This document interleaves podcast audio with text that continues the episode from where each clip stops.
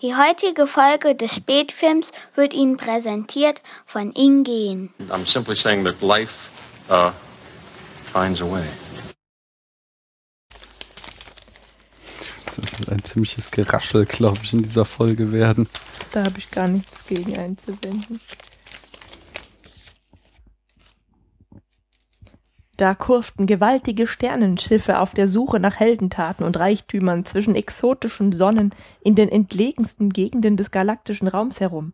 In diesen Tagen war der Mut noch ungebrochen, war das Risiko noch hoch, waren Männer noch richtige Männer, Frauen noch richtige Frauen und kleine pelzige Wesen von Alpha Centauri noch richtige kleine pelzige Wesen von Alpha Centauri und alle wagten es noch, unbekannten Schrecken trotzig die Stirn zu bieten, große Taten zu vollbringen und Subjekt und Objekt durch lange und komplizierte Satzkonstruktionen so weit voneinander zu trennen, wie das noch niemand zuvor getan hatte. Und so wuchs das Imperium zu seiner Größe heran. So viel zu der kommenden Folge Spätfilm.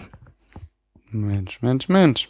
Ich hab dir dann Trink serviert. Prost, sagen wir erstmal. Ja, ich habe gesagt, ich trinke das nicht, bevor du mir nicht sagst, was es ist. Das ist ähm, der beste Drink im Universum. Der Google-Goggler. Nein, der beste Drink, den es gibt, Gurgler. ist der pangalaktische Donnergurkler.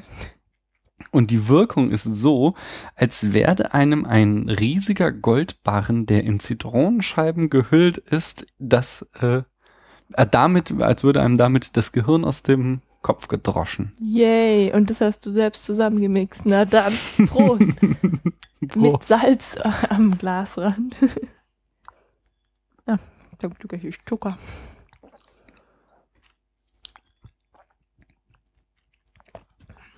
Mhm. Darf ich den toten Fisch, der da drin schwimmt, essen? Oder ist der zur Deko da?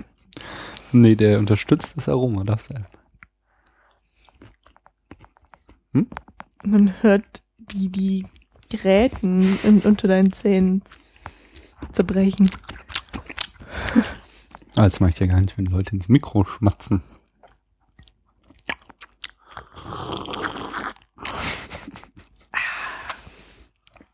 Was machen jetzt mit dem, Hm? mit den Gräten von dem Fisch? Jetzt habe ich irgendwelches Zeugs an den Fingern. Ja, das ist ja der Zucker. Ich habe doch am Stiel angefasst. Und hat er genug Zitrone, der Goldbarren?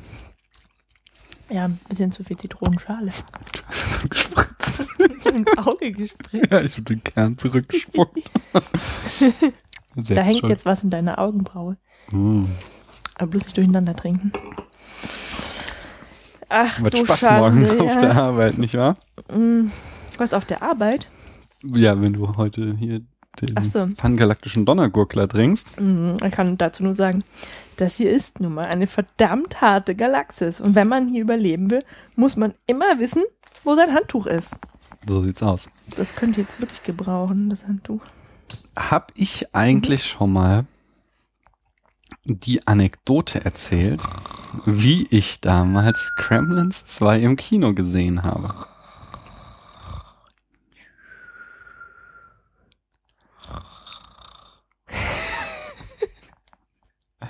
Was jetzt ein Ja oder ein Was? Nein? Ich habe gerade nicht zugehört. Entschuldigung. Gut, äh, anscheinend, also ich nehme das einfach mal dahin, dass ich sie noch nicht erzählt habe. Dann erzähle ich sie doch jetzt mal. Warte, dafür muss ich noch einen Schluck hypergalaktischen Donnergurkler nehmen. Pangalaktisch. Juhu! Also.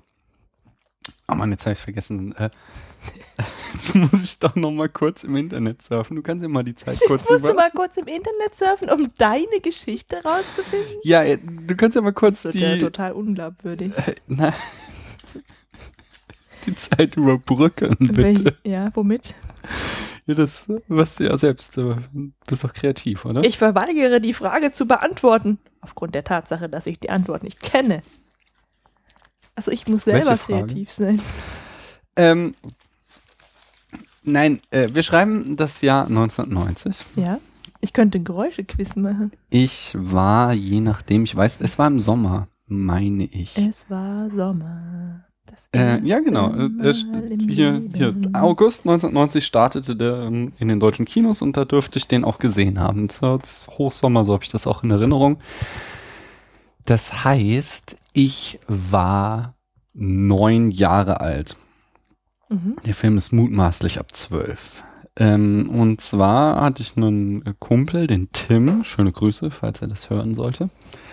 Der war zwei oder drei Jahre älter als ich. Ist er, glaube ich, immer noch, ne? Ja, ist immer noch. Das wird sich nicht mehr ändern. Und äh, der hatte die Eigenschaft, äh, immer genau so viel zu erklären, wie er für nötig hielt. So.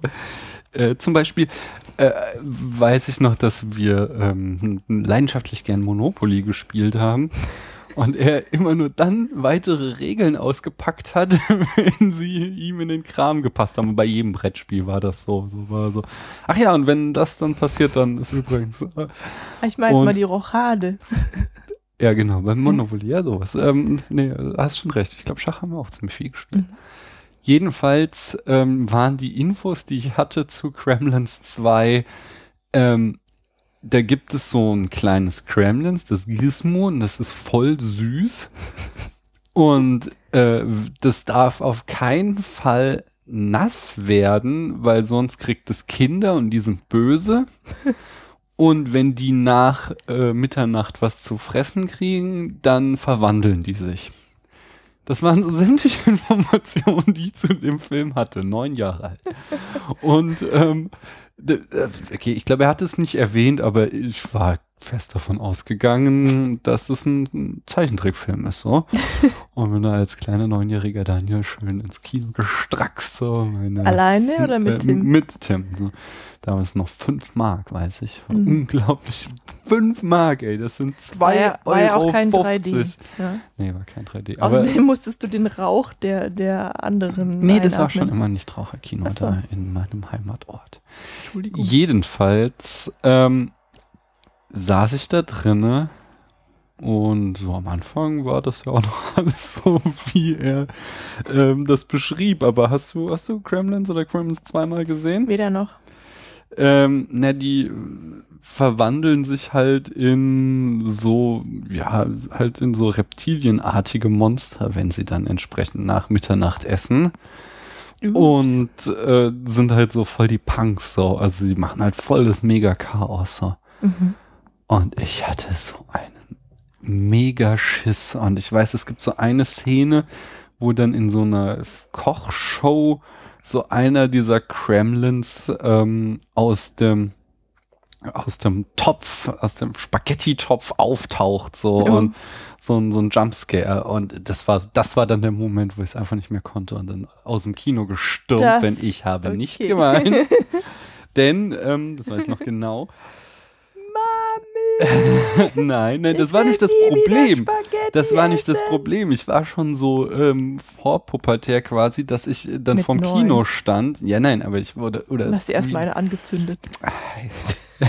Entschuldigung. wenn ich die Geschichte zu Ende erzählen Ja, ja. müsste.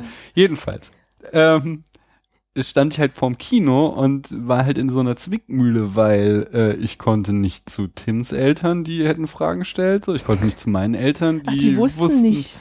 Äh, Die, genau, Mhm. meine Eltern wussten nicht, äh, also die dachten halt, ich bin bei Tim und wenn ich jetzt am mitten am Tag zurückkomme, hätte es auch Fragen gestellt bekommen so und dann hätte ich halt alles irgendwie so ähm, da diese Geschichte auspacken müssen und wir hätten halt Ärger gekriegt irgendwie, dass er mich da in so einen Film mitnimmt, für den ich offensichtlich noch zu klein bin. Mhm. Und, ähm, das heißt, ich habe erstmal angefangen, äh, mich da vor diesem Kino rumzudrücken. Jetzt dieser Ort, in dem ich aufgewachsen bin, halt sehr klein äh, und es kamen halt irgendwie so diverse Leute vorbei, die mich kannten und ich immer irgendwie da noch irgendwelche Ausreden erfunden. Dann irgendwann kam sogar meine Grundschullehrerin vorbei und das war dann der Moment, wo ich merkte so, okay, ähm, hier kannst du nicht äh, irgendwie blöd in der Gegend rumstehen bleiben, denn das bringt dich nur in die Bredouille. Und dann bin ich wieder reingeschlichen äh, bis an die Tür und habe dann immer die Tür so einen Spalt aufgezogen, hab den Film weitergeguckt und immer wenn was Schreckliches war, habe ich die Tür wieder zugeknallt und ein paar Sekunden gewartet und dann wieder die Tür so ein bisschen aufgezogen. Und so habe ich dann Kremlins 2 zum, noch tatsächlich noch irgendwie halbwegs zu Ende gesehen. Ich habe ihn seitdem nie wieder gesehen. So. Ich wette, wenn ich den heute sehen würde, wäre das ist, also ich, das ist halt eine, das ist halt eine Horrorkomödie, nicht? Also das, das Ja, aber wie, wie konntest du denn da immer durch den Türspalt hauen? Was war denn mit demjenigen, der da irgendwie Das- die Karten abgerissen die hat? waren oder? noch nicht so, die haben die Karten abgerissen und ich glaube, es gab da auch, es ist ein super kleines Kino. Ich glaube, da war der Kartnerpreis auch der Filmvorführer, der hat halt die- einen Eintritt genommen und ist dann in, hochgegangen in den Also konnte Projektorraum. quasi jeder dann nochmal später noch kommen und den Film auch Hättest angucken. du machen Aber können. das stört doch halt auch die anderen, wenn. wenn nee, das war, ich weiß, da war noch so, ein irgendwie, ja, zumindest war noch mal so ein, kleiner Gang irgendwie, oder es waren zwei Türen Mhm. oder so, also es fiel kein Licht rein. ich, Das war, Oh Mann, geile Geschichte. Aber was erzählst du denn ab jetzt nicht? Jetzt naja, ich habe ja immer noch den Mähnenwolf. Ich hatte vor heute Mhm. eigentlich ähm, versucht, mal einen Schrei eines Mähnenwolfs äh, zu finden. Ist mir bis jetzt nicht gelungen. Wenn ich das nochmal schaffe, dann werde ich ihn hier reinschneiden. Mhm. Äh, also nee, jetzt hier.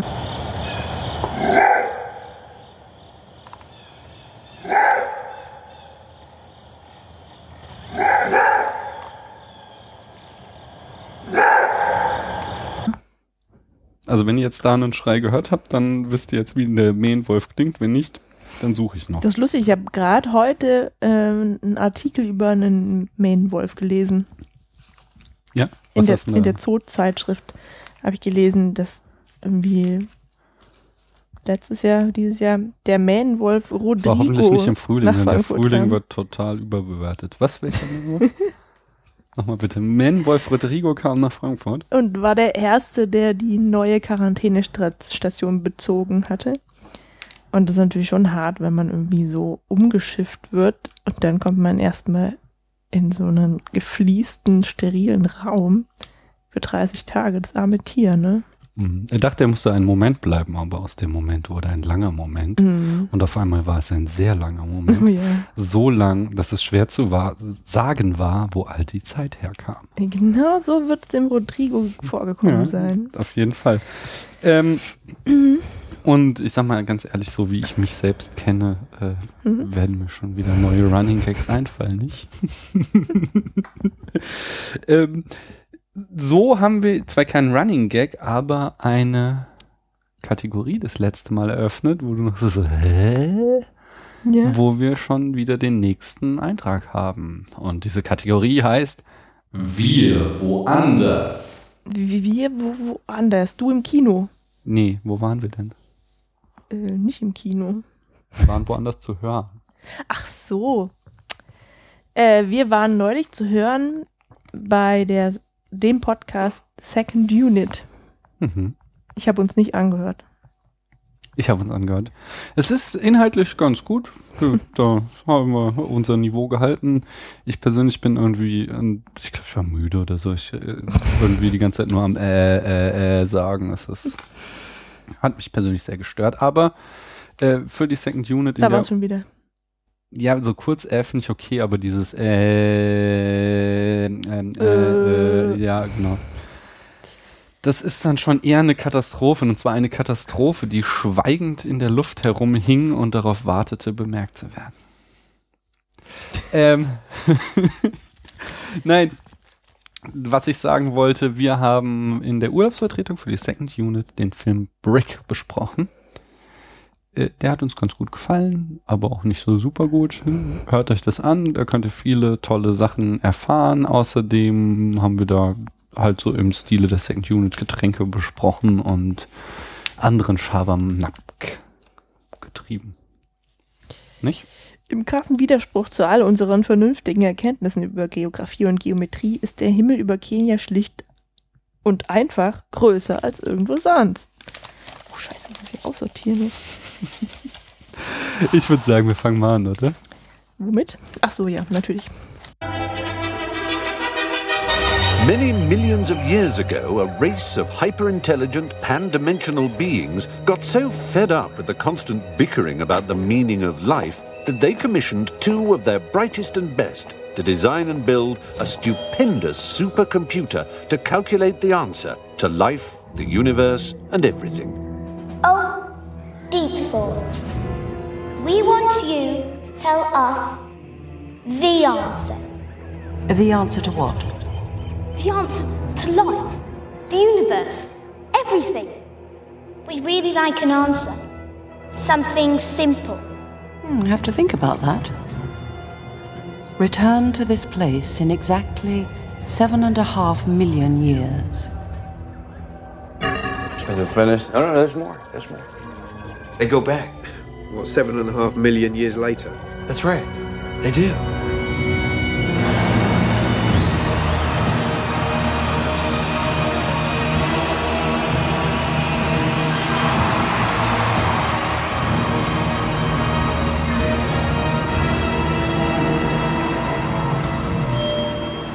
Deep thoughts. Do you have An a... answer for you? Yes, but you're not going to like it. It doesn't matter. We must know it. All right. The answer to the ultimate question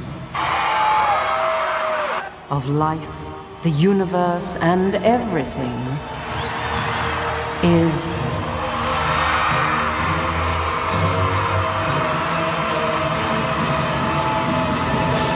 Forty-two.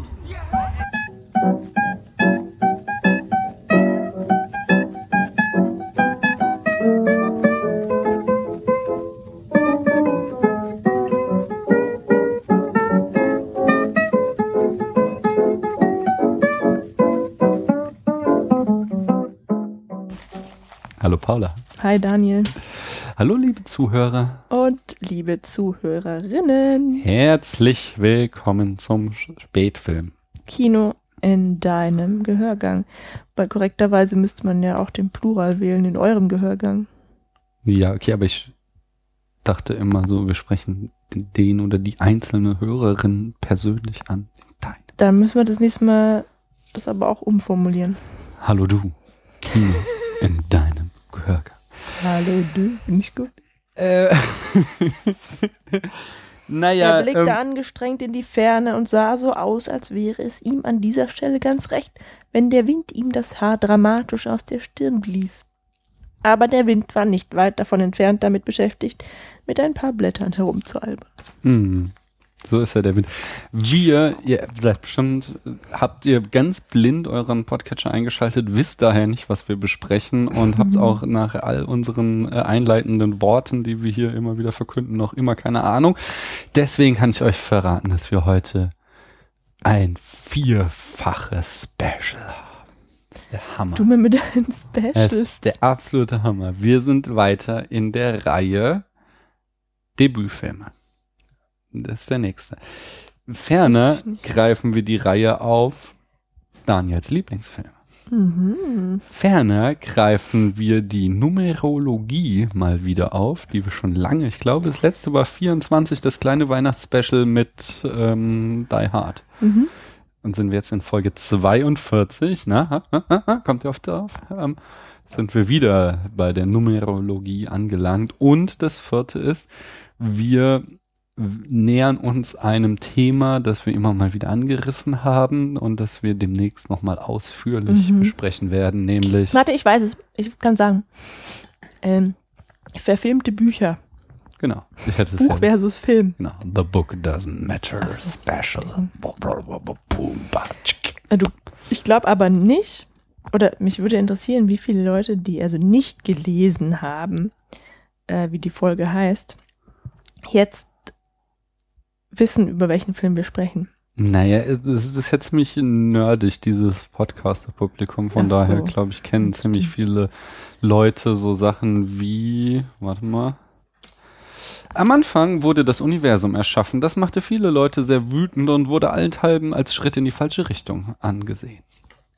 Ich denke, Ja. das sind so Sachen, so Zitate, die sind ziemlich klar. Aber weißt du, was neulich passiert ist? Was? Da habe ich ähm, diese WhatsApp-Gruppe von der Arbeit umbenannt Ja.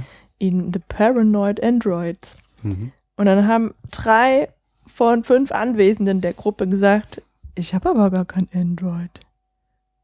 Ja, So, das dieses ist, andere das da, ist das, das ist das Schlimme. Das habe ich mal getwittert. So, Hm. als ich jung war, haben wir mit Android noch Data in Verbindung gebracht.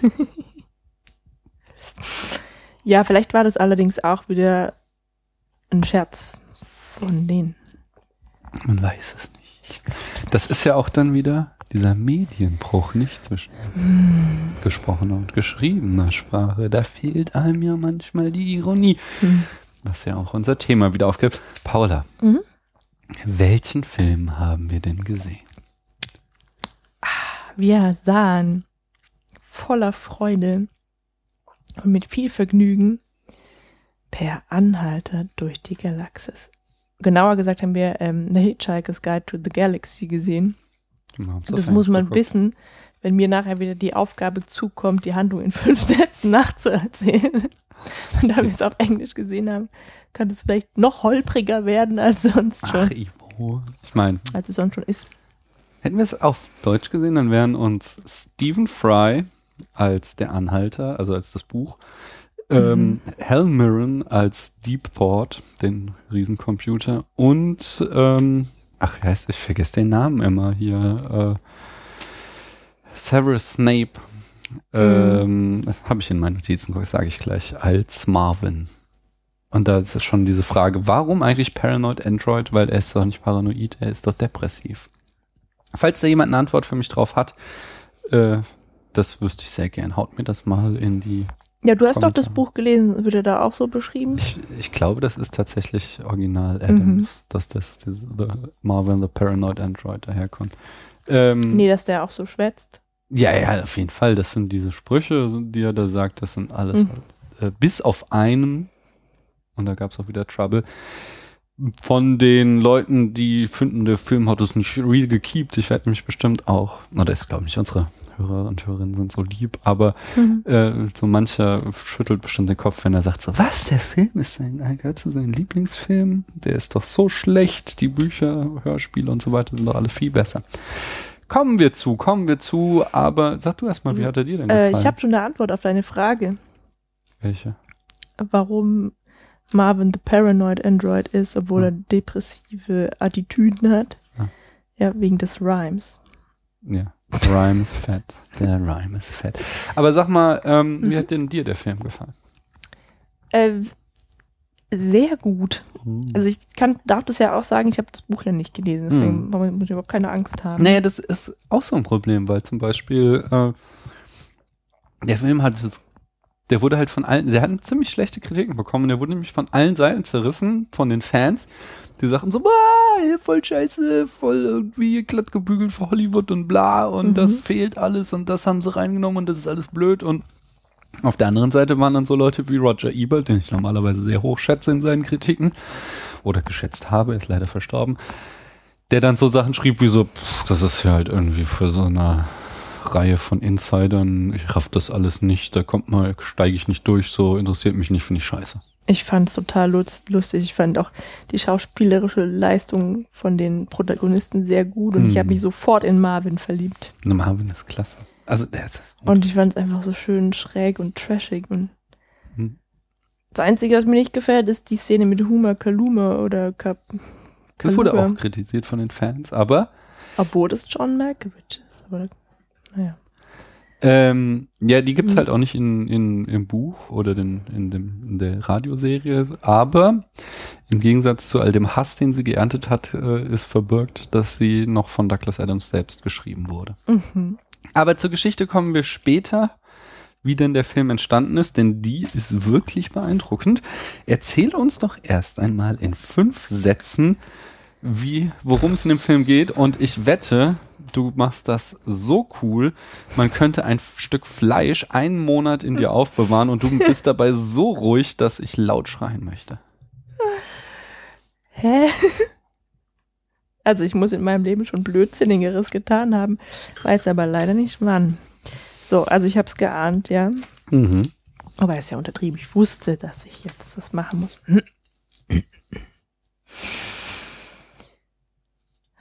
Mann, also das, die Handlung ist unglaublich kompliziert. Aber ich versuche es mal so einfach wie möglich zu machen, ja. Mhm.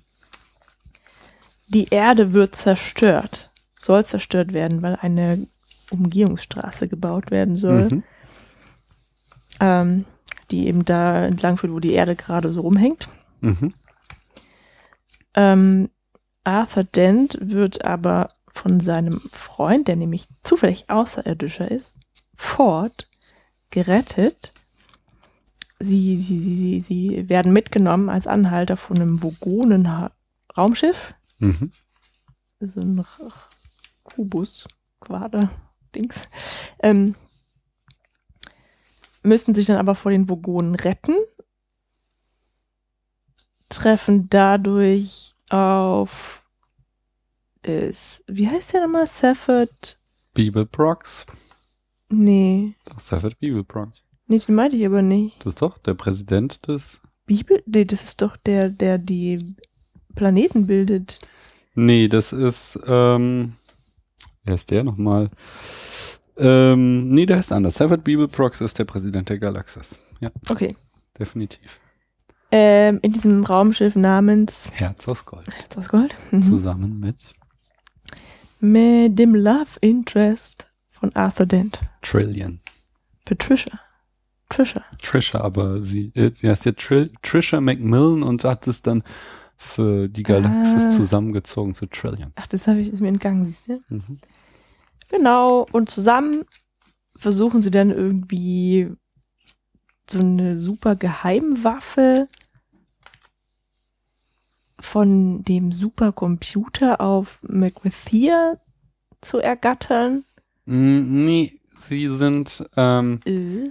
also Safford hat als Präsident herausgefunden, dass äh, auf, äh, nein, dass ein, ähm, dass ein Supercomputer auf Macrothea gebaut wurde, der ähm, halt die äh, große Antwort auf die letzte Frage nach dem Leben, dem Universum und dem ganzen Recht, äh, Rest, nicht Recht, ähm, herausgefunden haben soll und die will er finden.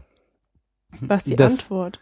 Die Antwort auf die Frage, Nee, genau. die Antwort haben sie doch schon. Nein, die, so die haben sie noch nicht, sondern die Antwort so. auf die Frage, oder? Äh, nee, nee. Die Antwort mhm. haben sie, aber sie wollen zu diesem Computer, um die Frage zu Mhm. wissen, so, weil sie noch nicht den Clou kennen. Äh, jedenfalls sind, äh, hauen sie halt auf ihren Unwahrscheinlichkeitsantrieb in der Herz aus Gold und die bringt sie aber nicht äh, nach Makrathia, weil sie die Koordinaten von Makrathia nicht kennt, sondern zu Huma Kaluwa, dem Erzfeind von Safford Beeblebrox, der sich aber trotzdem auf einen Deal mit ihm einlässt, ähm, äh, indem er sagt, wenn er ihm die äh, Point-of-View-Gun bringt, äh, dann gibt er ihm die Koordinaten so. Und so kommen sie dann ähm, über einige Umwege. Zwischendurch werden genau äh, die Vogonen, die so die Bürokraten der Galaxie sind, gehen davon aus, dass äh, Trill oder dass insgesamt Safford entführt worden ist und wollen ihn befreien und nehmen deswegen Trillion gefangen. Die müssen sie dann wieder von den Vogonen befreien und am Ende landen sie auf Makrathia und ähm, erfahren dort, dass ähm, der Computer Deep Port die Frage nicht errechnen kann, weil es zu kompliziert ist, sondern dass äh, ein noch größerer Computer gebaut wurde, um die Frage zu beantworten und das war die Erde.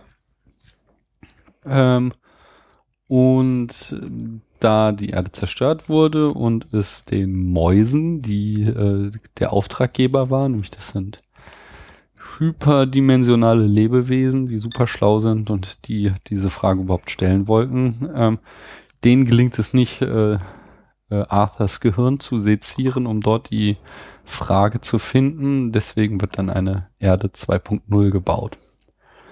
Und äh, aber am Ende bleiben sie auch nicht auf der Erde, obwohl Arthur und Trillion zusammengefunden haben, sondern es endet mit einem Cliffhanger, dass sie das halt ähm, äh, Ford, Ford Prefect sagt, am Ende erkennt er ein super Restaurant am Rande des Universums. Mhm. Das habe ich hier Am bei meinen Ende Zitaten immer.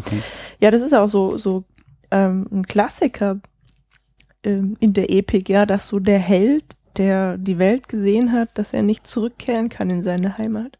Mhm. Dass er da irgendwie nicht mehr dazugehört in sein altes Leben, Also so sehr er Beispiel vorher auch Frodo, vermisst nicht? hat, genau. Ja, genau. Er, ist, er hat halt zu viel gesehen. Mhm. Ja, ja. Ähm, Du sag mal, da, wie, wie heißt denn nochmal dieser berühmte Porno aus den 70ern? das Der heißt Deep Throat. Genau, ich dachte die ein- ganze Zeit, ich hätte es irgendwie Zitat. falsch. Auf jeden Fall. Da kommen, Mhm. also das, der Film und auch das Buch schon, aber auch der Film ist so vollgepackt mit Filmzitaten. Das ist eine wahre Freude. Man ist, man möchte verzücken. Verzücken. Verzücken. Dieser Film stammt aus dem Jahre 2005. Der Regisseur war Garth Jennings, der sich als Partner des Duos Hammer and Tongs äh, einen Namen gemacht hatte als Regisseur für Musikvideos, äh, zum Beispiel für R.E.M. oder auch Blur hatte der Videos gemacht unter vielen anderen. Und 2005 dann eben seinen äh, Spielfilmdebüt mit Per Anhalter durch die Galaxis äh, ge- abgeliefert hat. Er hat danach nur noch einen weiteren Spielfilm gemacht, Son of Rambo. Äh, Rambo. Von dem habe ich auch einiges Gutes gehört. Der soll ganz cool sein so. Ähm, habe ich nie gesehen, weiß ich nichts drüber. Jetzt Sonne von Rambo oder Sohn nee, nee, von der Rambo? Sohn, the son of Rambo quasi. Ähm, die Besetzung, da haben wir den großartigen, wunderbaren Martin Freeman, noch ziemlich jung in der Hauptrolle als Arthur Dent. Der Rapper Mos Def spielt Ford Prefect. Äh, Sam Rockwell, damals auch noch total unbekannt, später vor allem Dingen zum Beispiel solche Sachen wie Moon, das war so ein äh, Indie-Hit.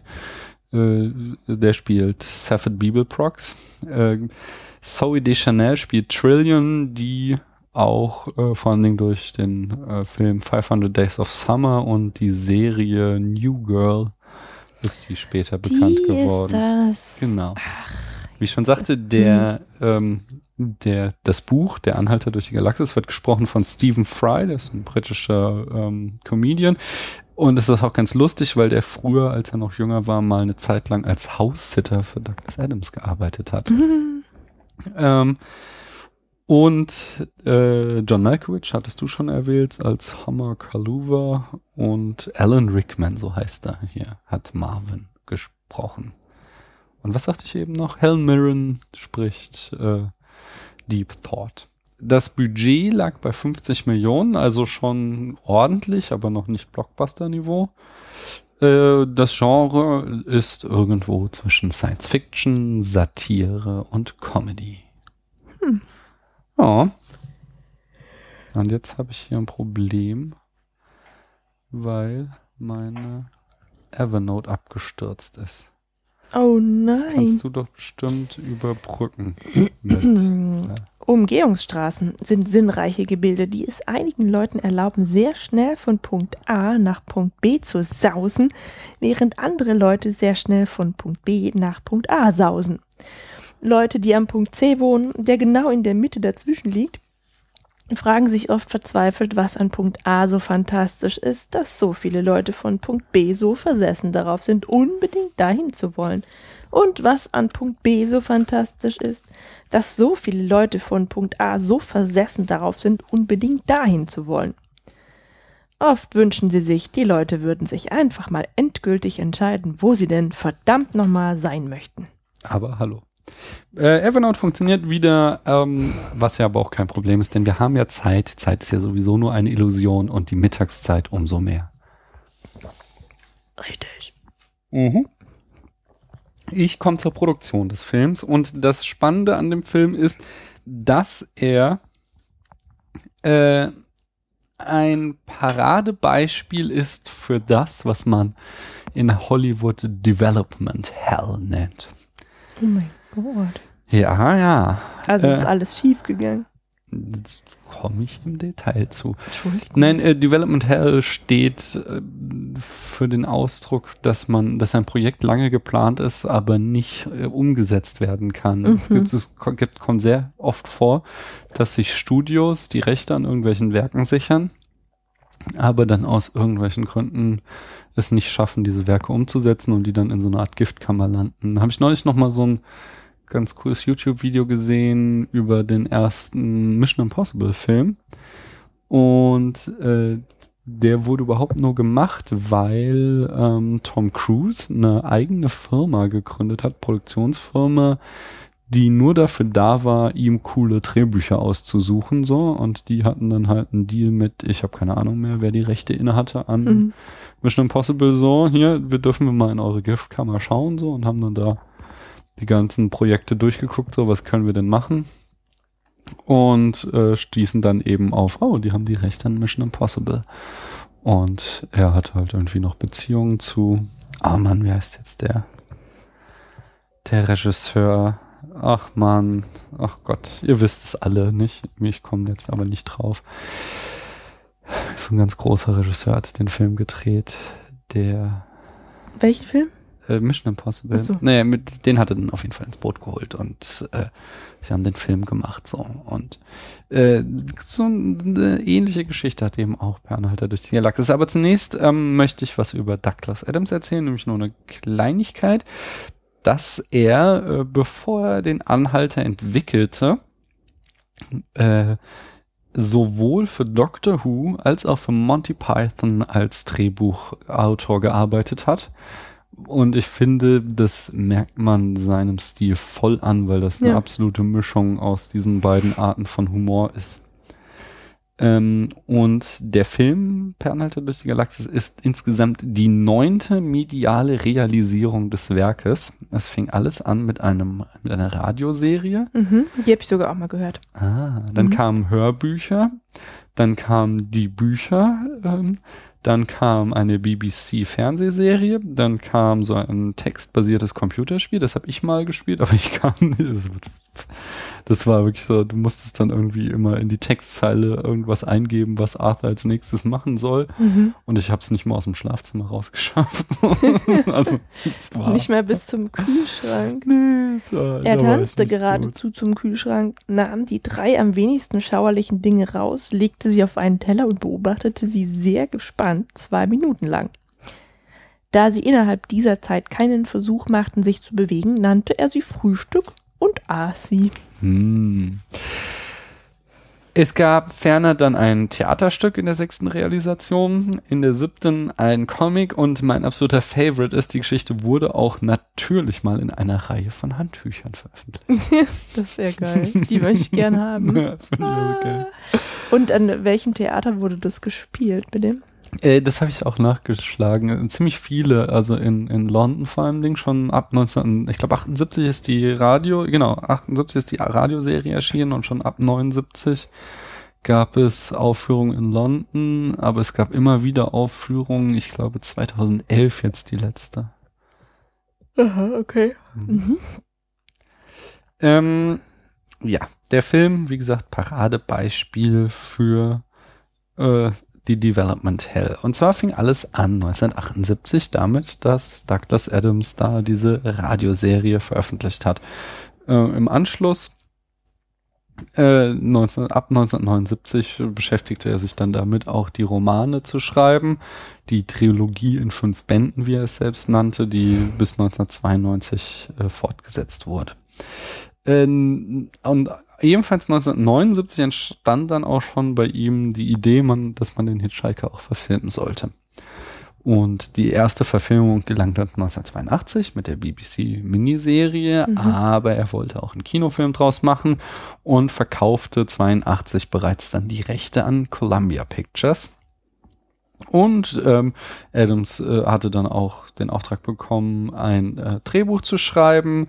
Der Ghostbusters-Regisseur Evan Reitman hatte, ähm, war als Produzent eingestellt und Ron Cobb, der Produzent von Alien und Conan dem Barbaren, ähm, der sollte auch irgendwie mit von der Partie sein. Als was genau stand noch nicht fest, aber er war auf jeden Fall irgendwie assoziiert mit diesem Projekt. Mhm. Und der ganze Film sollte 1985 rauskommen. 1983 reichte dann Adams seinen ersten Drehbuchentwurf ein und der ist aber de wegen der Länge von 250 Seiten abgelehnt worden. Das hatten wir schon mal im Zusammenhang mit Tarantino. So ein durchschnittliches Drehbuch hat um die 100 Seiten. Das heißt, er hat es mal ungefähr zweieinhalb Mal so viel ge, äh, ja, gepitcht. 85 äh, wurde dann äh, Abby Bernstein beauftragt, dieses viel zu lange Drehbuch nochmal zu überarbeiten.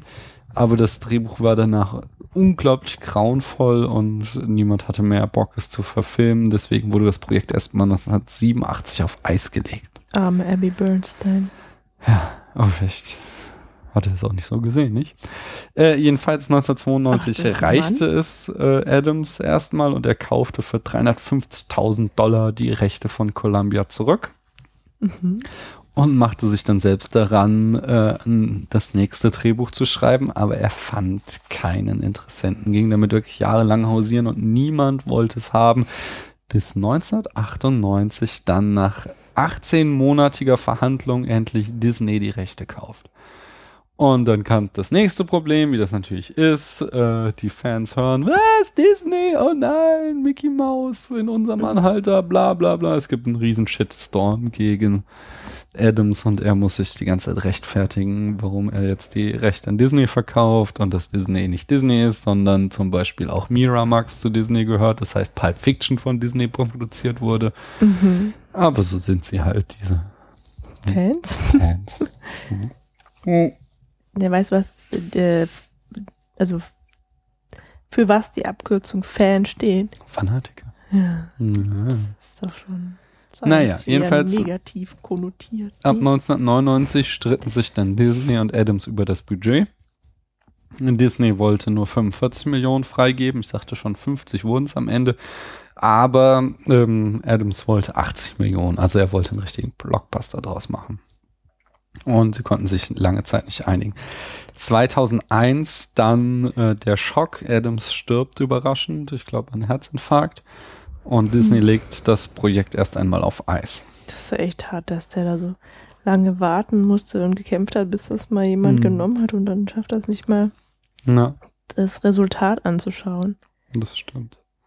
2002 wird das Projekt dann wieder aufgenommen und Carrie Kirkpatrick ähm, wird äh, engagiert, um das Drehbuch zu bearbeiten. Äh, 2003 schließlich kommen dann auch der Regisseur und der Produzent, äh, nämlich Hammer und Tongs an Bord. Und zwar wollte Disney Spike Jonze haben, den hatten wir, das war der Ex-Mann von Sofia Coppola, oder? Der Das kann gut sein, ja. Da kommt der ist jetzt Mhm. äh, letztes oder vor zwei Jahren ist der mit seinem Film Her auf jeden Fall hat er riesen, Mhm. riesen Anerkennung. Also der, der war davor schon ein anerkannter Regisseur, aber der Film muss einfach unglaublich gut sein und ich will den unbedingt noch sehen. Ähm, Aber jeden dies ist eine andere Geschichte. und soll ein andermal erzählt werden. Das war jetzt kein Adams-Zitat, mal so am Rande. Wenn ihr das wisst, wer das kommt, haut es in die Kommentare. Jedenfalls sagt der so, nee, ich habe keinen Bock drauf, Spike Jonze, aber ich kenne da zwei Typen, die sind unheimlich talentiert und schlägt eben Hammer und Tongs vor, die mit bürgerlichen Namen Garth Jennings heißen, das ist der Regisseur, und Nick Goldsmith, der dann Produzent des Films wird. Und 2004 beginnt dann endlich die offizielle Produktion des Films, der 2005 erschien. Ähm, die Modelle zu dem Film haben übrigens äh, die Jim Ham der Jim Henson Creature Shop gemacht, die Mhm. nicht nur für die Muppet Show berühmt sind, sondern vor allen Dingen auch Star Wars die Puppen gemacht haben. In den alten Filmen, in den neuen gab es ja nur CGI. Dann die äh, teuerste Requisite war absurderweise Arthurs Bademantel. Was? Denn der wurde aus irgendeinem Grund handgenäht und äh, eigens aus der Türkei eingeflogen. Ich habe nicht weitere Informationen dafür gefunden, nur diese äh, absurde Information, dass sie den haben handnähen lassen und dann äh, von einem Flugzeug nach Hollywood bringen und das dadurch war der so teuer, dass er teuer war als alles andere. Krass. Teurer als Marvin. Teuer als Marvin. Marvin. Marvin ist doch auch eine Puppe, oder nicht? Ja, ja, Wo genau das. steckt. Ja, ja, das, das ist. Also ein Kostüm. Ja, ja, da steckt jemand drin.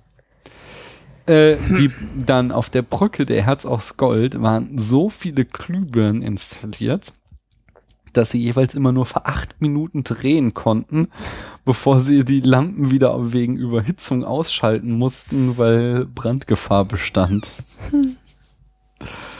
Ja, das war der letzte Fun Fact, den ich zur Produktion hatte.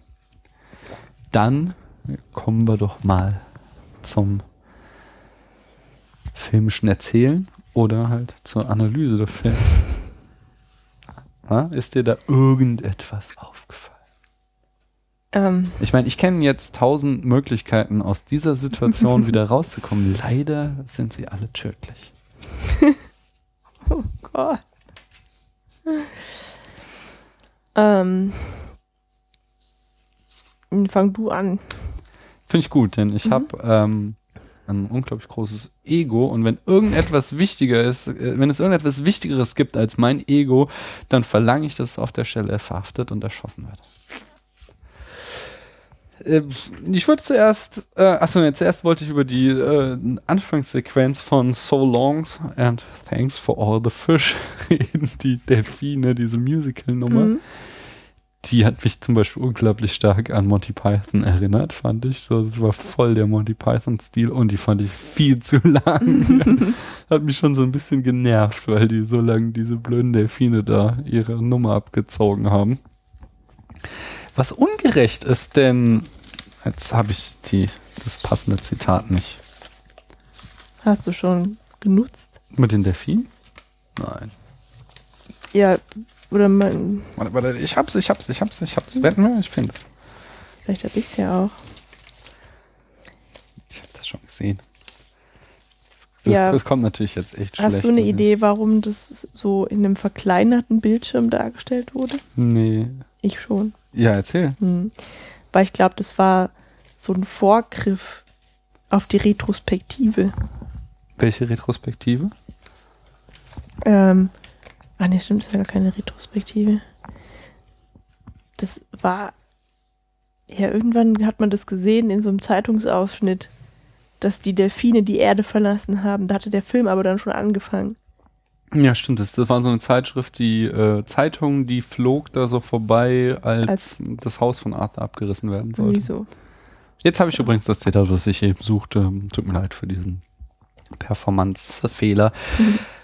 Es ist eine bedeutende und allgemein verbreitete Tatsache, dass die Dinge nicht immer so sind, wie sie zu sein scheinen. Zum Beispiel waren die Menschen auf dem Planeten Erde immer der Meinung, sie seien intelligenter als die Delfine, weil sie so vieles zustande gebracht haben. Das Rad, New York, Kriege und so weiter.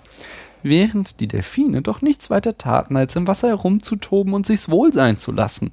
Aber umgekehrt waren auch die Delfine der Meinung, sie seien intelligenter als die Menschen, und zwar aus genau den gleichen Gründen. es ist das mein absolutes Lieblingszitat. Ja, weil da die Delfine ja echt mal recht hätten. Ne? Ja.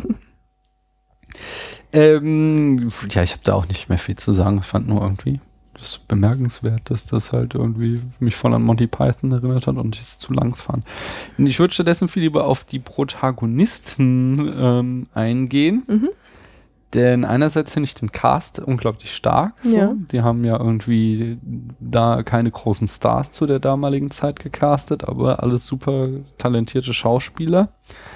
Und auch gleich erste Fanvorwürfe kann ich da einbringen. Nämlich kritisiert wurde zum Beispiel, dass äh, Martin Freeman viel zu klein sei für die Rolle des Arthur, äh, weil in den Büchern mehrfach betont wird, wie groß und schlaksig Arthur ist. Mhm. Deswegen sei Martin Freeman unglaublich falsch gecastet. Ähm, während äh, die zweite Kritik war dann, dass äh, Ford äh, schwarz ist, weil er im, äh, im Buch als rothaarig beschrieben wird. Pff, ja, das ist jetzt aber auch schon echt eine schwierige Frage, weil wenn du halt, also das kann aber tatsächlich ja auch nur jemanden stören, der es gelesen hat, weil der sich dann, ähm, also, klar, aber wenn man es eben gelesen hat, dann hat man schon so eine gewisse Vorstellung von den Charakteren. Ja, Das so stimmt. Idee. Und wenn, dann ist man, also man muss enttäuscht sein, wenn dann das Bild nicht dieser Vorstellung entspricht. Das ist natürlich immer schwer, aber wenn es dann halt, also der Schauspieler dann so sehr von der Vorstellung abweicht, kann ihn das schon ärgern, kann ich mir schon Das, vorstellen. also das stimmt, das stimmt zwar, das kann ich nachvollziehen, aber dann ist die Frage, also das ist halt ein klassisches Problem von einem Medienbruch so. Weil du musst du dich halt fragen, was ist das Wichtigste? So, ist es wirklich so wichtig, ähm, dass äh, dass, dass der, das Ford Prefect irgendwie rothaarig ist? Oder ist es nicht vielleicht wichtiger, dass die Essenz seines Charakters ist, dass er eine absolut coole Sau ist, die sich nie aus der Ruhe bringen lässt, so? Ähm, und dass sie dann eher auf diesen Aspekt im Casting gegangen sind. Ich finde ähm, insgesamt, aber das ist auch, finde ich, kein Fehler von dem Schauspieler, sondern einfach vom Drehbuch, dass Ford relativ blass bleibt im Film, dass er ähm, der wird einfach zerrieben, weil andere, besonders halt Arthur und Safford sind halt so, die scheinen so heraus, dass halt Ford einfach äh, viel zu wenig Screentime kriegt und viel zu, Mhm. zu undominant ist. So, der kommt gar nicht großartig rüber, weil die anderen, ähm, so, ja, auch Trillion und Marvin, die sind einfach so viel besser als er äh, geschrieben, so dass, dass er so ein bisschen untergeht. Aber sie haben eindeutig halt sich äh, überlegt, so, so, was ist denn das Wesen von Ford ähm, äh, Prefect? Und das ist halt keine Panik. So, er ist halt Mhm. dieser Anhaltertyp, der sich immer aus jeder Situation rauswinden kann. Und deswegen haben sie halt gesagt, so scheiß auf rote Haare, sondern wir haben hier diesen total coolen Typen, den nehmen wir. Und genau das gleiche halt mit Arthur so. Das ist einfach die Paraderolle von Martin Freeman, die er immer wieder spielt und die er immer wieder fantastisch spielt. Dieses, der kleine Mann, der in eine Situation geworfen wird, die ihn total überfordert und der da versucht, irgendwie seine Würde aufrechtzuerhalten. Das spielt er hier, das spielt er als Watson, das spielt er als äh, Bilbo Beutlin, das spielt er in Fargo, das spielt er bei äh, diesem Liebes-Episodenfilm, dessen Namen mir nie einfällt. Das, Mhm. das, das, das spielt er halt immer wieder, weil er das unglaublich gut macht, einfach dieses so. Wo, Äh, wobei, das war ja seine erste Rolle. ja, nicht seine erste, er war. ja, aber in der Richtung. Ja, er war davor schon, das habe ich nie gesehen, aber The Office, äh, das ist quasi das ähm, äh, hier, wie heißt deine Lieblingsserie, die deutsche? Nicht, nicht Lieblings, aber diese äh, Stromberg, die Stromberg Original aus England, The Office, da hat er mitgespielt, damit Mhm. wurde er berühmt so. Und da hat er, glaube ich, auch schon den kleinen Mann gespielt, der so, aber dadurch der Sympathieträger ist. Mhm, So, und das ist, das ist schon so sein Ding einfach. So, so, da wird er immer wieder Typ gecastet und das macht er halt einfach extrem gut. Ja, also ähm,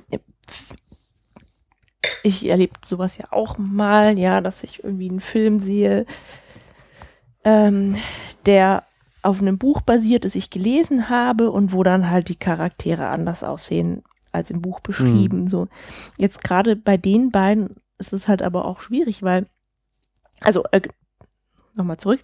Ähm,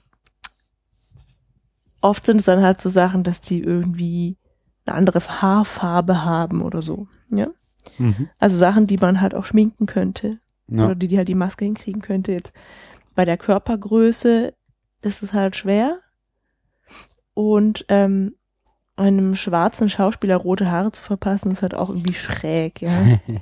Wobei der Vorteil eh ein Außerirdischer ist, aber gut. Und dann ist es natürlich schon wichtiger, dass man halt einen guten Schauspieler hat, als einen Schauspieler, der der Vorlage besonders ähnlich sieht. Ist das irgendwie klar geworden, was ich sagen wollte? Nee, das glaube ich nicht. Beweis mir das Gegenteil und ich glaube es immer noch nicht. Doch, es ist total klar geworden. ähm, ja, ich, ich, ich sehe, ich glaube, da sind wir auf einer Wellenlinie. Brauchen wir nicht mehr weiter drüber reden. Reden wir lieber darüber äh, weiter, wie der Film seine ähm, Geschichte erzählt. Nämlich da wurde ihm auch ein großer Vorwurf draus gemacht und zwar vor allem äh, oder nicht vor allem ein Vorwurf war, äh, dass der zweite Akt konfus sei. Wir haben im ersten Akt eben halt diese Etablierung der Geschichte, Erde wird zerstört, ähm, Ford und äh, Arthur hitchhiken, landen bei den Vogonen, die Vogonen schmeißen sie raus und sie äh, landen auf der Herz aus Gold. So, damit ist der erste Akt beendet. Und dann, wie gesagt, kam äh, in vielen Kritiken, die ich gelesen habe, dass alles, diese zweite Akt bis zum Showdown dann auf der Erde oder bis sie dann quasi zum Makrathia kommen und dann, was da alles passiert, dass das alles sehr konfus sei. Aber das finde ich eben auch nicht, sondern es ist eigentlich, also vielleicht halt, ich habe jetzt den Film auch schon zum dritten Mal gesehen, vielleicht finde ich es auch deshalb kohärent, aber ich konnte nicht, nicht erinnern, dass mich das irgendwann mal verwirrt hat. Von wegen, so, sondern sie landen halt auf dieser Herz aus Gold. Es ist halt alles sehr abgedreht, aber ich Mhm, eigentlich ich schon st- stringent so, ja, sondern aber sie das haben ist halt vielleicht diesen, damit gemeint. Sie so- haben diesen Plan dann, ähm, die halt halt Deep Thought zu finden, werden dann abgelenkt dadurch, dass Trillion gefangen werden wird und sie müssen dann halt da eine Lösung finden, um erstmal Trillion zu befreien, Mhm. bevor sie dann ihren Plan in äh, die Tat umsetzen können. So. Ja, äh, nee, was, also äh, was gemeint ist, ist halt eher so, dass äh, naja, das hängt halt mit der Art und Weise zusammen, wie die Romanvorlage funktioniert. Die ist halt ähm, eigentlich kein stringenter Roman. Also es gibt da keine durchgehend erzählte Geschichte, sondern die basiert viel mehr darauf, dass eine absurde Anekdote nach der anderen passiert, sondern dass halt wirklich Arthur viel mehr rumtaumelt durch die Galaxie und halt immer äh, absurde Elemente erlebt und das Ganze wird halt zusammengehalten von diesem unglaublich guten Wortwitz von äh, Douglas Adams, der es halt immer wieder schafft, dich dadurch zu fesseln. Und damit kommen wir zum nächsten Punkt, dass halt das bei einem Film, einem visuellen Medium eben nicht so gut funktioniert, weswegen sie ja auch in dem, eben in dem Drehbuch einen anderen Ansatz gewählt haben, der dem Drehbuch dann wieder zum Vorwurf gemacht wurde, nämlich, dass sie halt die, die Liebesgeschichte, die im Buch wirklich nur so am Rande irgendwie erwähnt wird. Aber die gibt's ja. Zum, ja, Mhm. ja, es gibt halt diese, auch diese, diese Anekdote, dass halt irgendwie Trillion auf der Party ausgespannt wird, so. Mhm. Aber ich, damit endet es weitgehend schon. Ich weiß nicht, ob ganz am Ende, ich, ist lange her, dass ich das gelesen habe. Kann sein, dass da dann irgendwie das nochmal irgendwie auch einen Abschluss gibt, aber es spielt eigentlich keine Rolle. So. Ja, aber ist es denn auch Stafford Bibelbrox im Buch? Ja, auf jeden Fall. Das, Äh, aber wie kommt der denn überhaupt dahin? Warum ist der denn auf der Erde, auf das dieser ist halt Party? einfach, das ist halt einfach das so ist ein wegen der Unwahrscheinlich so wegen des. Unwahrscheinlichkeitsantriebs. Ja. Ähm, ja, das, Hm. das spielt ja da vieles auch zusammen, nicht? Mit auch irgendwie, dass, halt diese, dass die Telefonnummer von Trillion die Wahrscheinlichkeit ist, dass äh, Arthur und Ford im Weltall freischwebend von der Herzensgold gefunden werden. Äh, so, weißt du, so, so, so Zusammenhänge sind dann wegen dieses Unwahrscheinlichkeitsdrives. Aber, Aber nee, was ist- was- was mit den Sachen- ah, nee, nee, nee, das ist nee, ganz war- wichtig. Gibt es denn in dem Buch auch schon das Handy? Das weiß ich nicht. Weil das kann ja eigentlich nicht sein.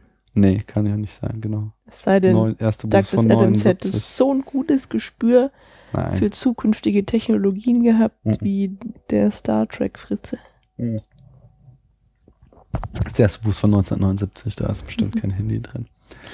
Ähm, nee, was ich sagen wollte, halt, sie haben halt beim Film, du brauchst halt einen, einen Story-Arc, du musst halt irgendwie einen Bogen schaffen. Und dann haben sie halt eben diese Liebesgeschichte viel äh, größere Bedeutung verliehen, dass halt wirklich die Heldenreise von Arthur darin besteht, Trillions Herz zu erobern und dass am Ende auch so, ein- das ist vielleicht so ein bisschen cheesy, das gebe ich zu, äh, er halt quasi Liebe auch als die, die eigentliche Antwort auf das Leben, das Universum und den ganzen Rest irgendwie da erklärt und Hm. äh, aber du kannst eben diese, du kannst, also das ist halt eben dieser Medienbruch. Du kannst eben nicht einen Film, ein Buch nicht eins zu eins verfilmen. Wenn du einfach nur, Das wäre richtig Äh, langweilig. das wäre unglaublich, also wie gesagt, das, dieses Buch basiert einfach darauf, dass du eine absurde Anekdote nach der anderen erlebst und das würde dich einfach rausschmeißen. Du würdest einfach denken irgendwann so, was passiert hier? Warum machen sie das? Warum sehe ich das jetzt so? Und würdest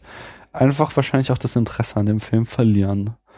Und ähm, das, klar, es gibt so, so Leute wie David Lynch oder so oder irgendwelche noch krasseren Independent-Filme, die das gnadenlos durchziehen, so super fragmentarische Erzählungen. Aber wenn du so eine Mainstream-Produktion machen willst, dann brauchst du halt irgendwie eine klassische Dreiaktstruktur und dann brauchst du einen irgendwie einen Entwicklungsbogen für deinen Helden. So, das muss auf irgendwas hinauslaufen. Und ich finde, dafür haben sie es eigentlich noch ziemlich intelligent und ziemlich schön gelöst.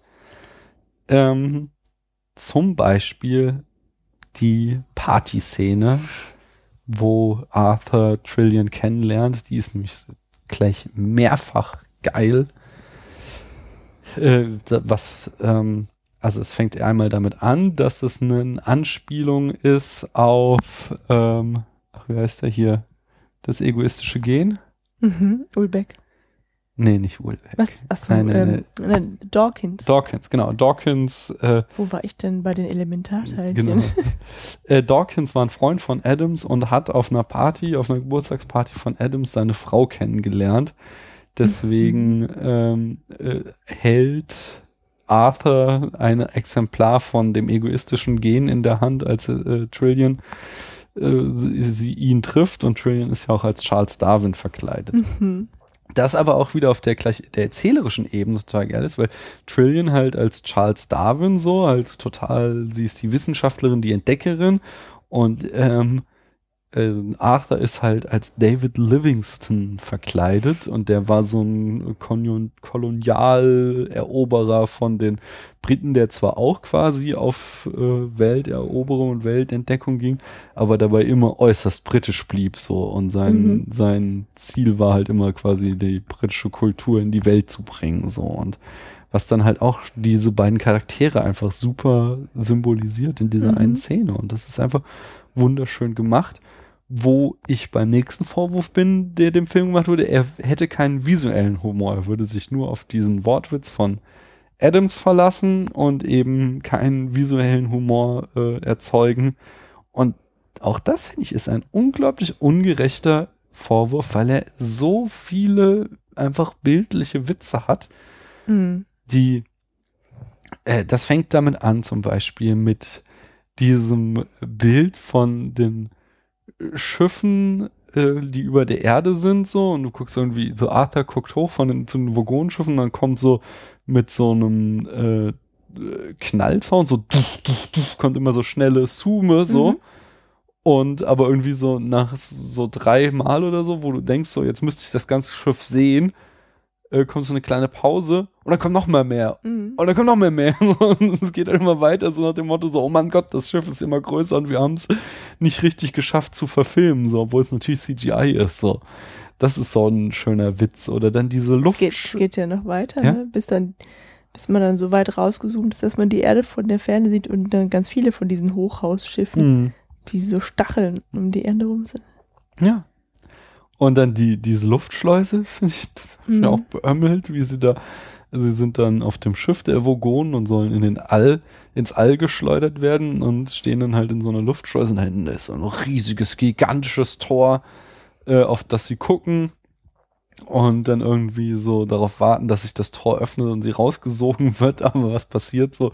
Ihnen wird der Boden weggezogen, so. Das ist halt einfach, das ist relativ flach, aber es ist halt einfach irgendwie, äh, Naja, was heißt flach? Originell. Ist halt, genau, es halt schon eine Überraschung und das. Ja.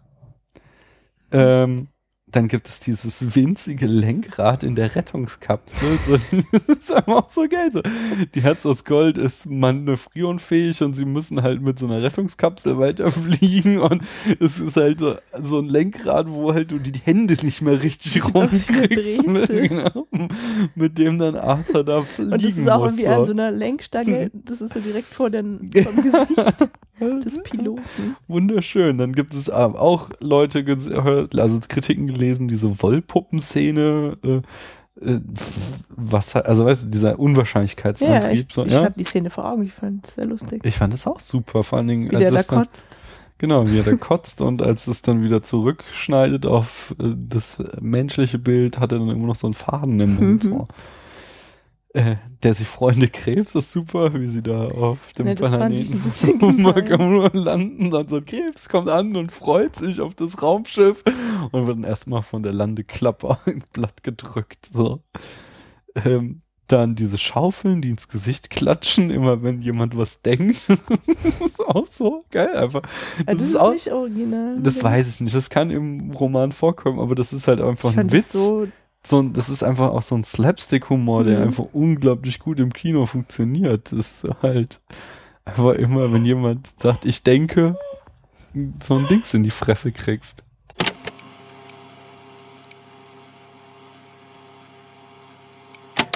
Wenn man eine Katze auseinandernehmen will, um zu sehen, wie sie funktioniert, hat man als erstes eine nicht funktionierende Katze in den Händen.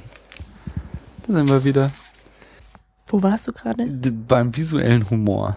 Ja, das weiß ich auch noch. Sehr schön ist auch, ich gucke ja, ich mache ja gerade hier mein. Was, was meinst du? Entschuldigung. Ich habe gefragt, wo du gerade warst. Achso, ich dachte jetzt da noch schon noch eine Anmerkung. Mhm.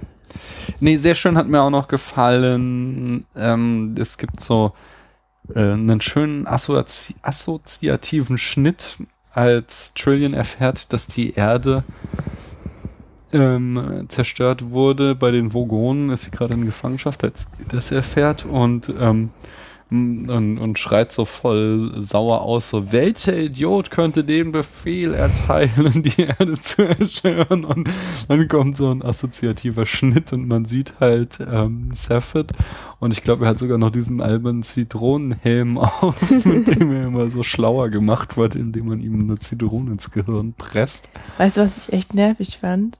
Was denn? Diesen zweiten Kopf. Äh, ja. Da gab's ja dann diese widerliche Szene, bei Huma Kalua, Aha. der dann den Kopf Was da rausgesägt hat. Ja. Aber danach war Ruhe, das fand ich ganz angenehm. Ja, das ist, das ist halt, das kommt halt auch aus dem Buch so. Und es war auch wieder Leute, die es kritisiert haben, dass der ja so von unten rauskam und im Buch wird es beschrieben, dass er halt zwei Köpfe nebeneinander hat. Mhm. Whatever.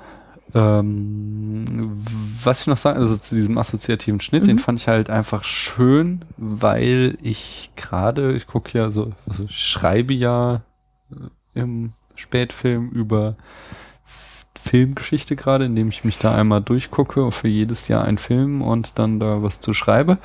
Und da gucke ich gerade die Dokumentation, ich glaube aus 1926 oder so, Berlin, Symphonie einer Großstadt. Mhm und da ist sowas, was so in, da wird halt dieser assoziative Schnitt und das so ganz typisch für die 20er Jahre so voll Holzhammer-metapherartig reingehauen immer, dass halt irgendwie zum Beispiel so Arbeiter siehst, die zur Fabrik gehen und dann kriegst du einen Schnitt auf Kühe, die irgendwo hingetrieben werden, mhm. so, oder hast halt irgendwie ähm, dann Telefonistinnen, die lauter Verbindungen stecken und kriegst einen äh, Schnitt auf einen interessierten Affen und so, wo du immer denkst, oh Mann, ey. Und das, das habe ich halt schon vor oft so gehabt, wie bei Chaplin auch, bei The Kid, dass so die Mutter mit, die, die, die alleinerziehende Mutter mit dem Kind gezeigt wird und dann kommt ein Schnitt mit Jesus und der sein Kreuz durch die Straßen zieht, so, weißt du, und du denkst, ja, es ist ein bisschen zu dick aufgetrieben.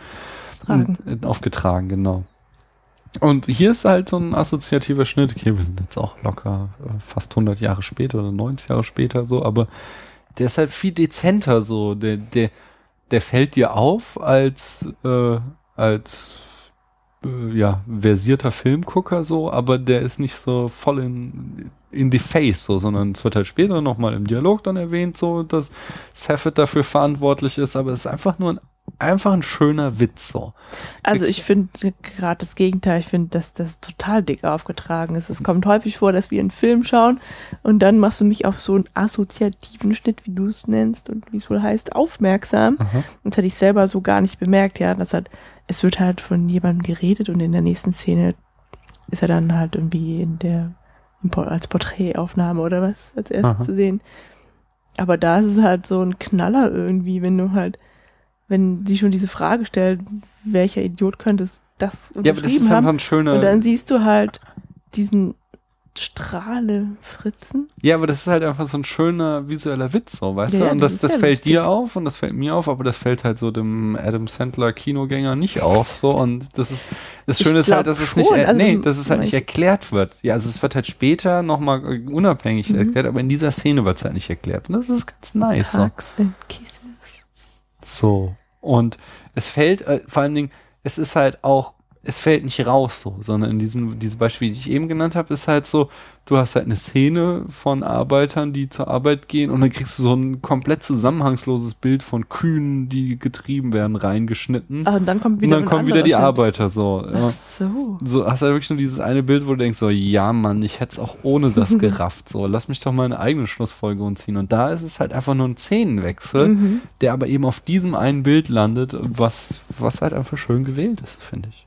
Ich fand den Schauspieler da auch total gut. Ja, das, das also Stafford Beeblebrox allgemein, allgemein auch das wirklich, mhm. äh, alle haben das gelobt, dass hier Herr Rockwell eine ernsthaft gute Leistung abgeliefert hat. Eine ernsthaft gute Leistung. Ja, ihr müsst mir verzeihen, ich hatte einen schlechten Tag. Nach so einem Tag, wie ich ihn heute gehabt habe, würde sogar der heilige Franz von Assisi Babys in den Hintern treten. Aber ich will trotzdem Du siehst wirklich extrem mitgenommen aus. Ah. Nicht bloß, als wärst du rückwärts durch eine Dornhecke gezerrt worden, sondern als wäre die Hecke gleichzeitig rückwärts durch einen Mähdrescher gezerrt worden.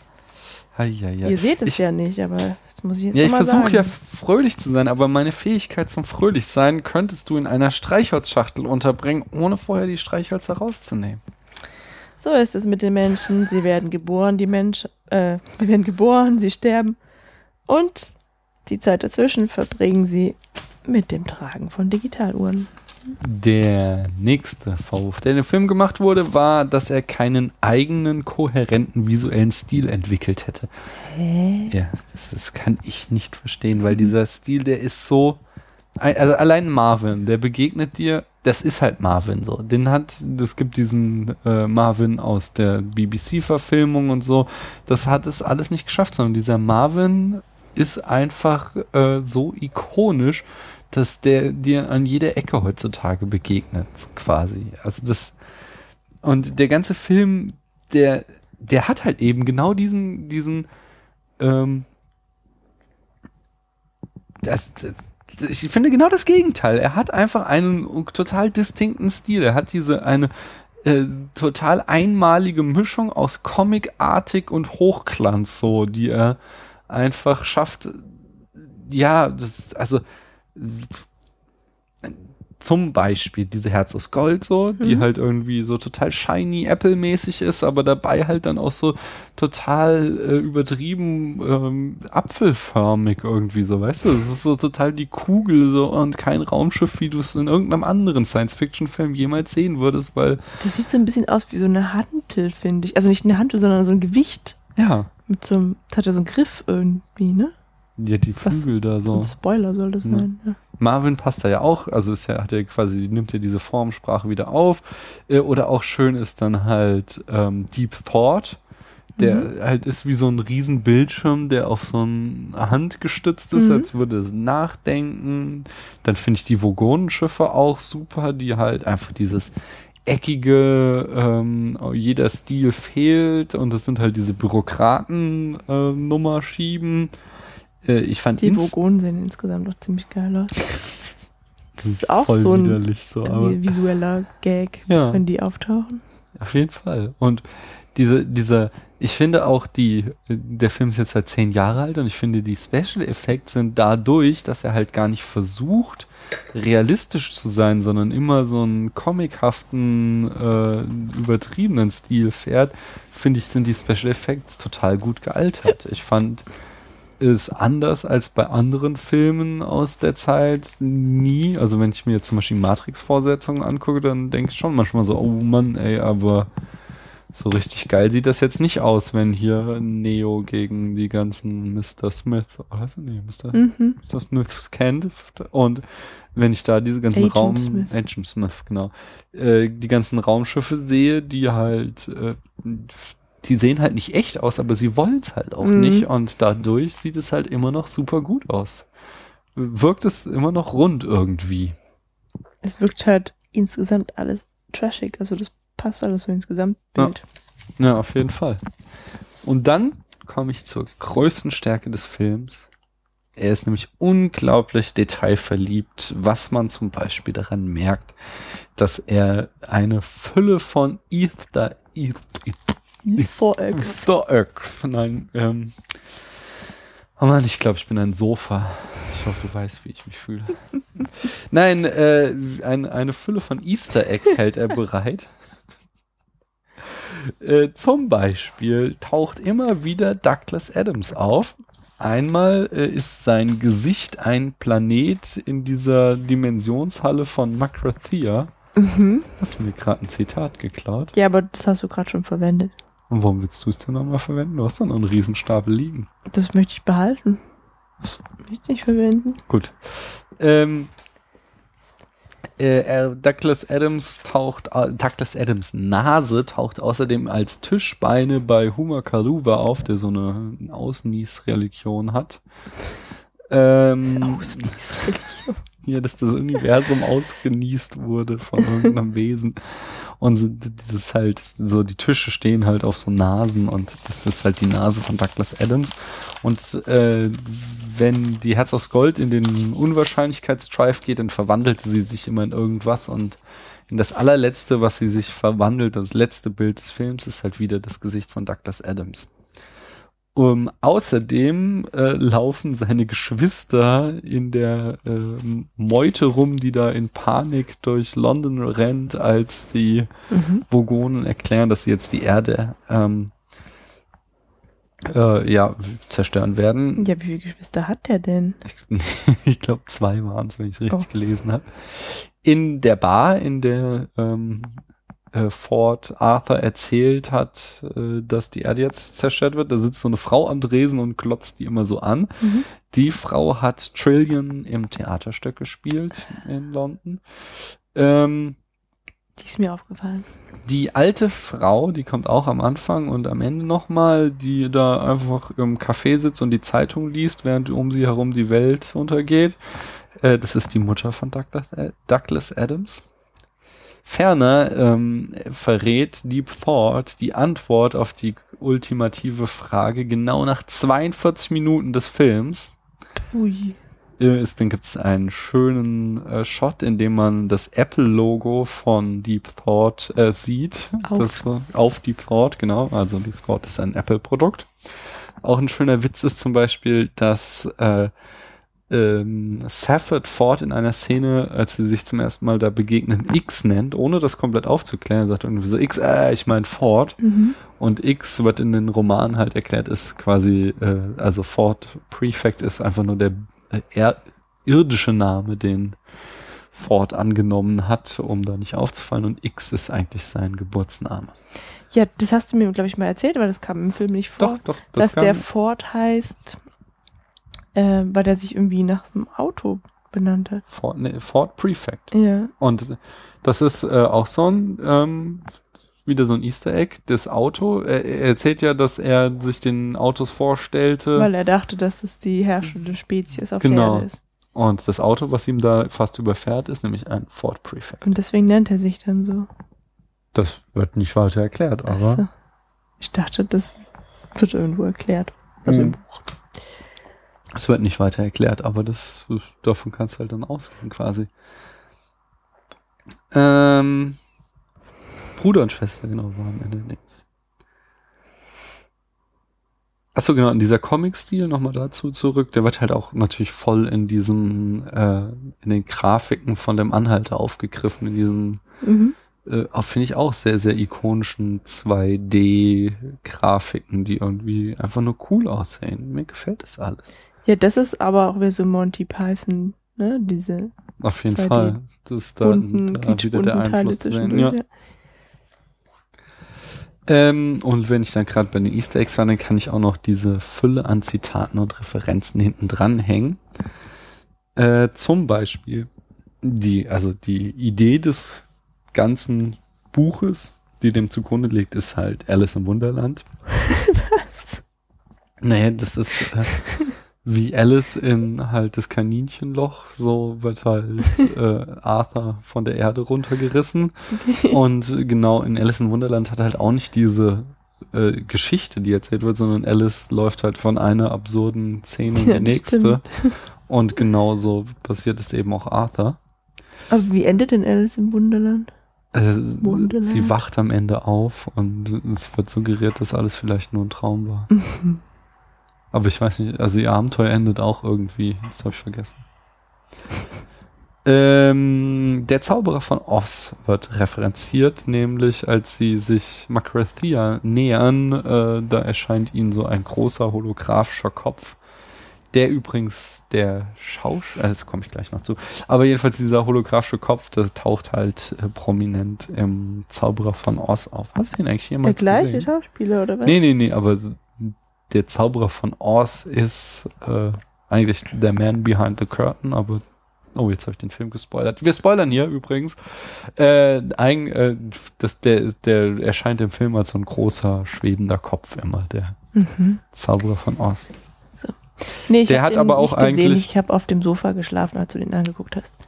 Der hat ähm, der Zauber von Ost, Mhm. nämlich auch berufliche Erfüllung gefunden, im Gegensatz zu Marvin, der nur sagen kann, seht mich an, ein Gehirn von der Größe eines Planeten. Und man verlangt von mir, euch in die Kommandozentrale zu bringen. Nennt man das vielleicht berufliche Erfüllung? Ich tue es jedenfalls nicht. Mhm. Also, das denke ich mir jeden Tag auf der Arbeit auch. Ähm, Naja, als die früher Mäuse. war eben alles besser. Viele kamen allmählich zu der Überzeugung, einen großen Fehler gemacht zu haben, als sie von den Bäumen heruntergekommen waren. Und einige sagten, schon die Bäume seien ein Holzweg gewesen. Die Ozeane hätte man niemals verlassen dürfen. als äh, ähm, ähm, Arthur von den Mäusen gefragt wird, wie denn die große Frage nun lautet. Da Woher soll der er, das eigentlich wissen? weil er ja Teil des Computerprogramms ist.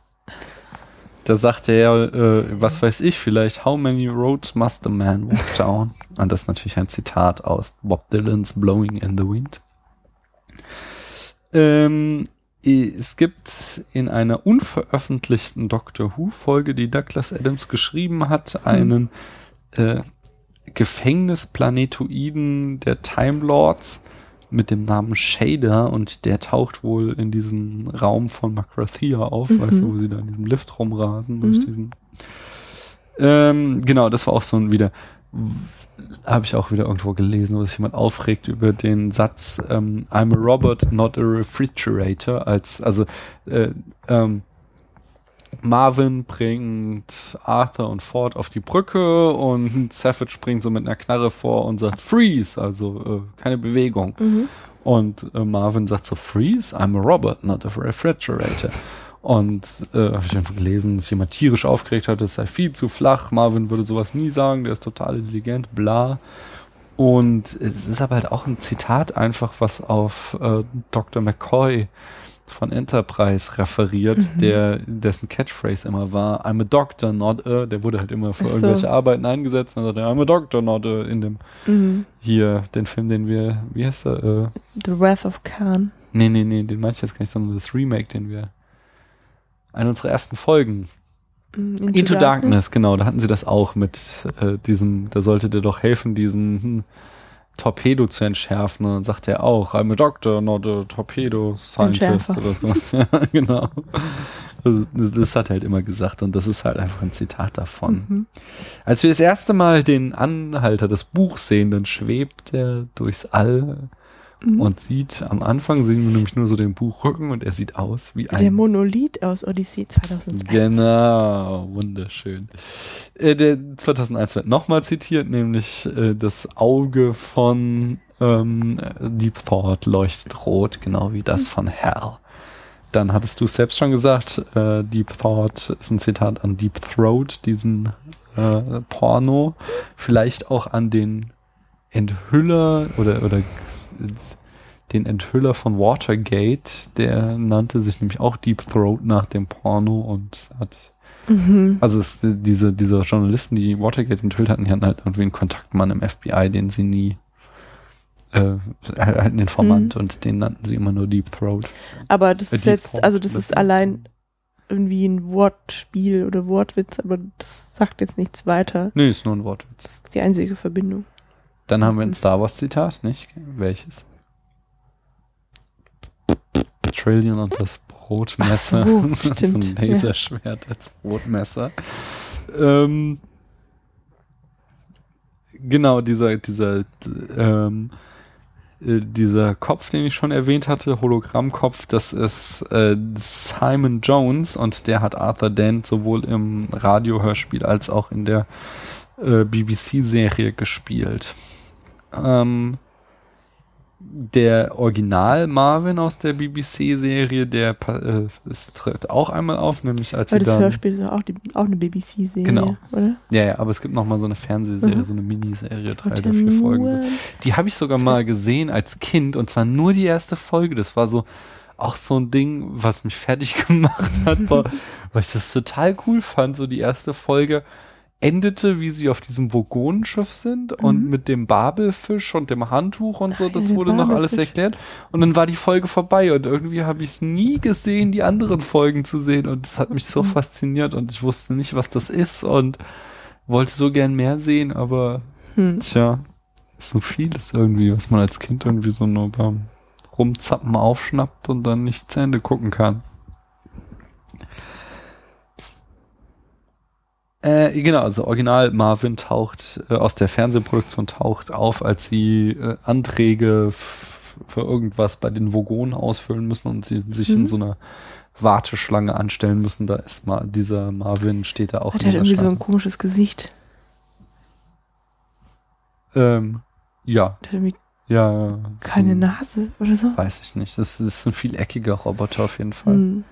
Äh, apropos eckig, die Borg, ach, die Vogonenschiffe sind eindeutig an die Borg angelegt aus Star Trek. Ah, Das hatte ich aber auch schon gesagt. Ich Oh. sagte, sein. Schön. Die haben nämlich dann, um das nochmal zu verstärken, auch noch den Catchphrase, nicht Resistance is futile, aber Resistance is useless. Genau. Äh, Terminator 2 wird referenziert, nämlich. Außerdem, Entschuldigung. Ja.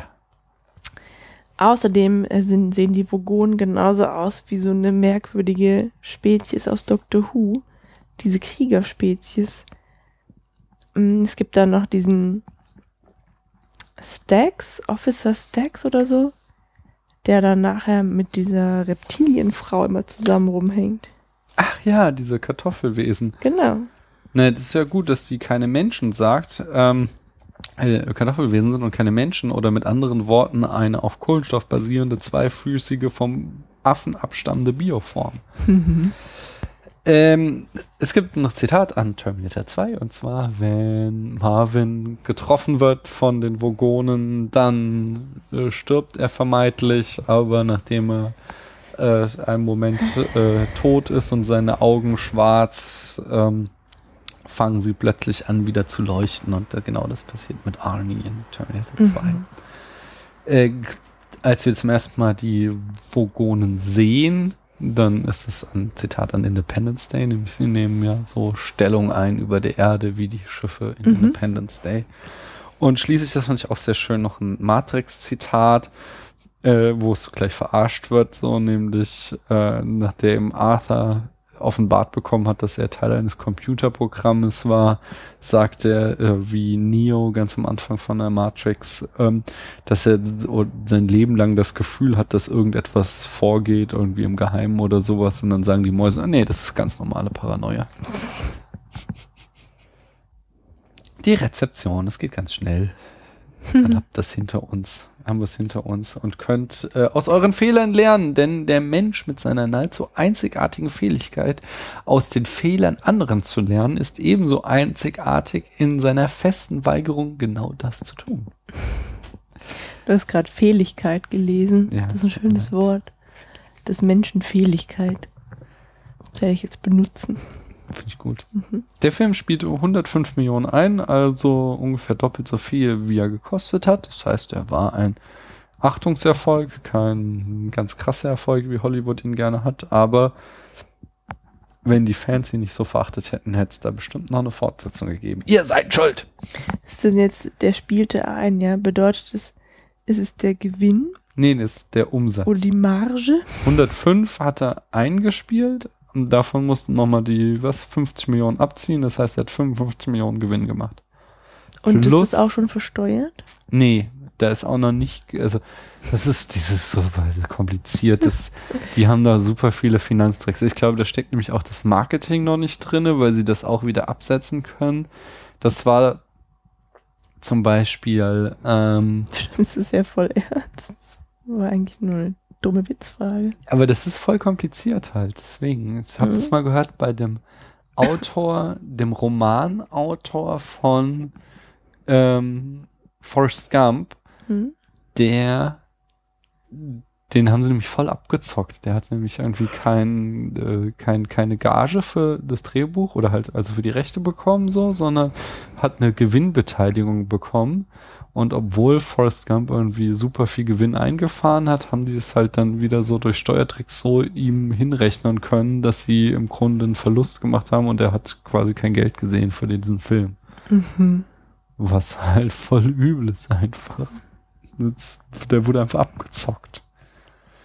Naja, also finanziell ein Erfolg, aber er spaltete die Gemüter. Er wurde sowohl von den Hardcore-Fans als auch von ähm, ja, von, von äh, Kritikern, die das Buch nicht gelesen hatten, zerrissen und deswegen hatte er irgendwie von Anfang an einen schweren Stand. Hm.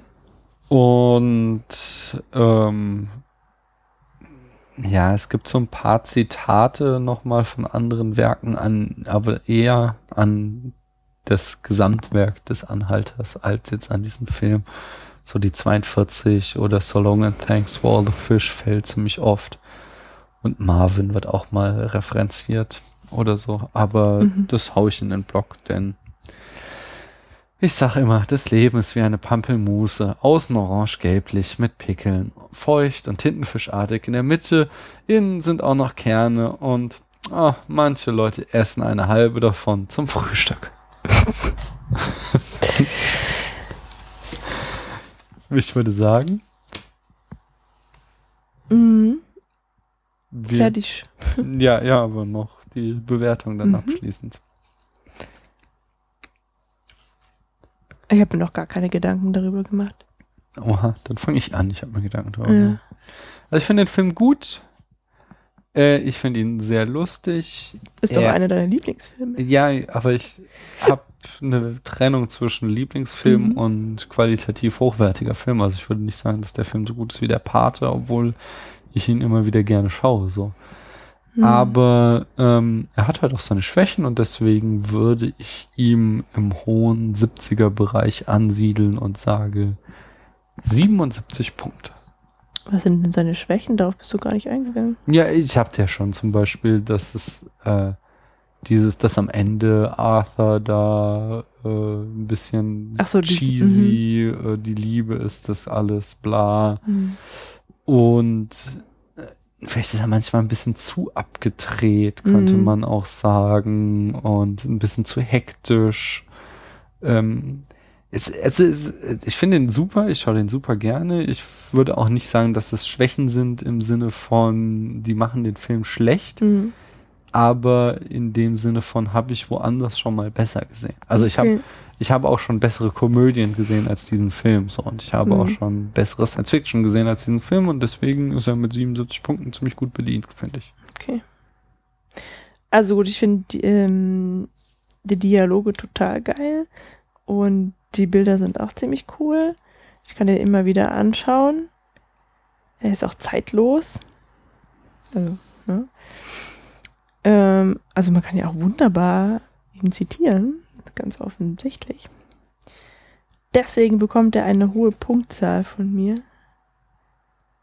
Ähm,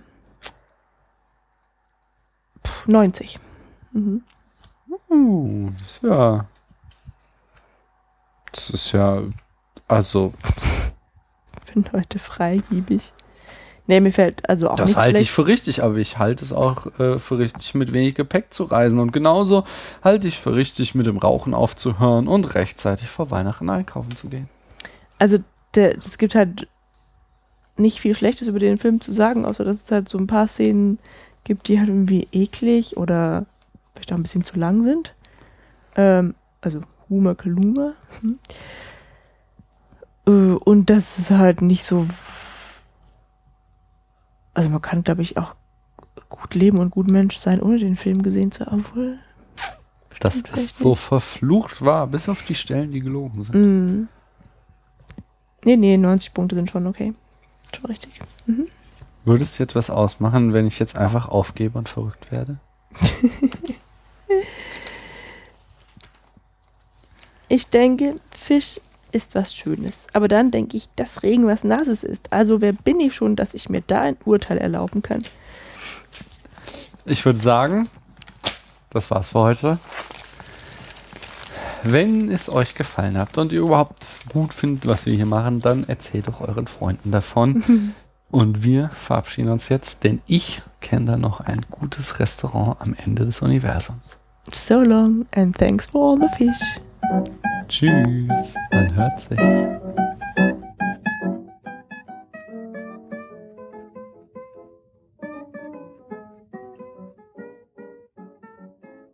Die heutige Folge des Spätfilms wurde Ihnen präsentiert von Ingen. I'm simply saying that life uh, finds a way.